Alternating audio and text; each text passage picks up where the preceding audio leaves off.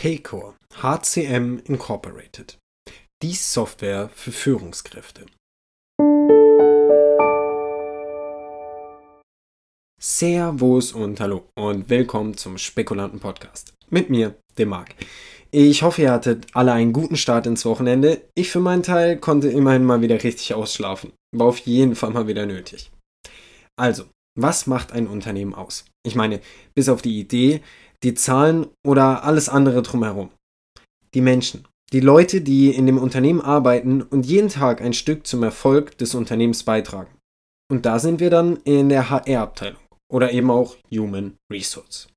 Die Schwierigkeit in einem Unternehmen besteht darin, zum einen spezialisierte Fachkräfte zu finden und zum anderen Fachkräfte, die sich mit der Philosophie des jeweiligen Unternehmens identifizieren können. Personalleiter können nur bedingt korrekte Entscheidungen über potenzielle Mitarbeiter treffen. Wie in jeder Abteilung benötigen ja auch Sie die entsprechenden Tools, um sich und die Qualität Ihrer Arbeit verbessern zu können.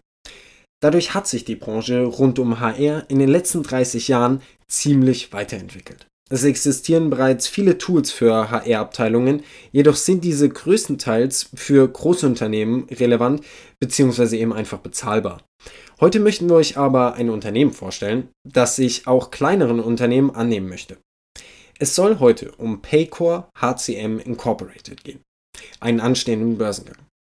Paycor Incorporated ist einer der führenden Software-as-a-Service-Anbieter von Human Capital Management. Sie fokussieren sich dabei eben auf Lösungen für kleine und mittelständische Unternehmen.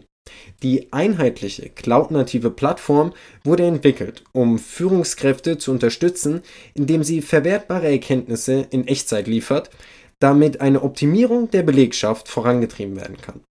Paycor Incorporated hat ein umfassendes Lösungsangebot für Unternehmen, um Arbeitsabläufe im Human Capital Management, kurz HCM, zu automatisieren.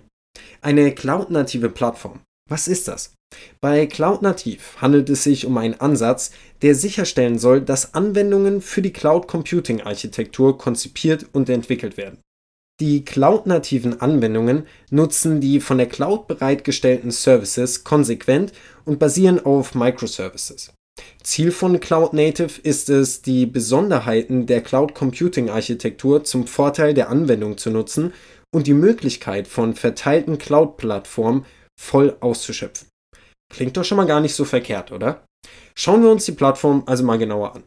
Die Plattform des Unternehmens enthält Analysefunktionen, die es kleinen und mittelständischen Unternehmen ermöglicht, geschäftskritische Personalmanagementprozesse zu automatisieren. Außerdem ist die Plattform auf Erweiterbarkeit ausgelegt und verfügt über eine offene, API-geführte Interoperabilitätsengine die es Kunden ermöglicht, ihre Personaldaten einfach mit Anwendungen von Drittanbietern zu verbinden. Die Software kann also ganz easy kombiniert werden. Zu den verschiedenen Anwendungen zählen beispielsweise die Core HCM und Payroll, eine leistungsstarke Berechnungsengine, die Änderungen in Echtzeit ermöglicht, um eine schnelle und genaue Gehaltsabrechnung zu ermöglichen. Sie soll aber auch bei der Verwaltung von Sozialleistungen helfen können.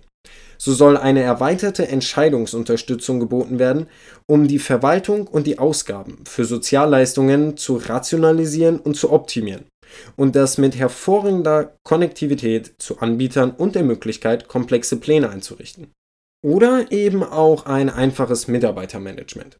Zum Beispiel interaktive Lerntools und KI-gestützte Umfragen, die natürliche Sprachverarbeitung nutzen, um umsetzbare, leicht verständliche Erkenntnisse aus dem Feedback zu gewinnen, die es Führungskräften ermöglichen, Probleme wie Fluktuation und niedrige Arbeitsmoral besser zu lösen.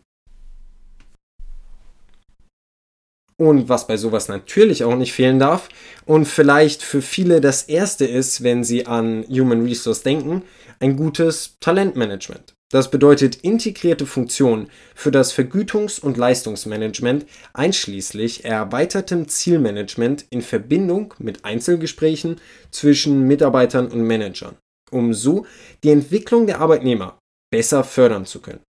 Klingt doch alles schon mal wirklich nicht übel. Werfen wir also mal einen Blick auf die Zahlen und schauen, ob das Ganze bisher aufgegangen ist.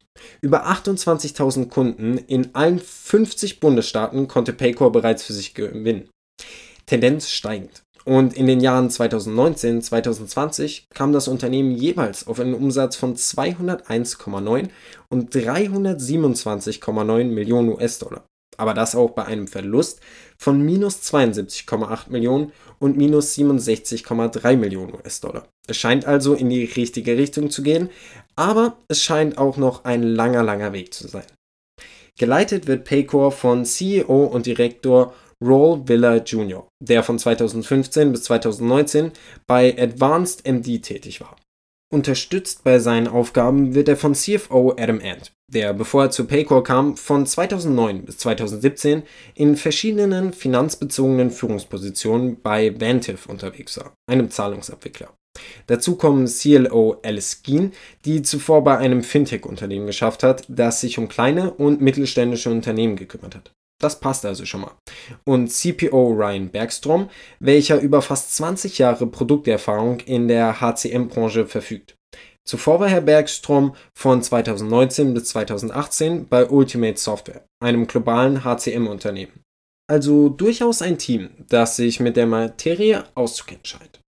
Wie sieht es bisher mit dem Börsengang aus? Naja, wir haben mittlerweile unseren Fokus etwas nach vorne verlegt. Bedeutet, wir stellen euch zunehmend nur noch Börsengänge vor, die gerade erst angemeldet wurden. So haben wir genug Zeit, über die Unternehmen zu berichten und ihr genug Zeit, euch die Läden nochmal genauer anzuschauen, falls sie euch wirklich interessieren sollten.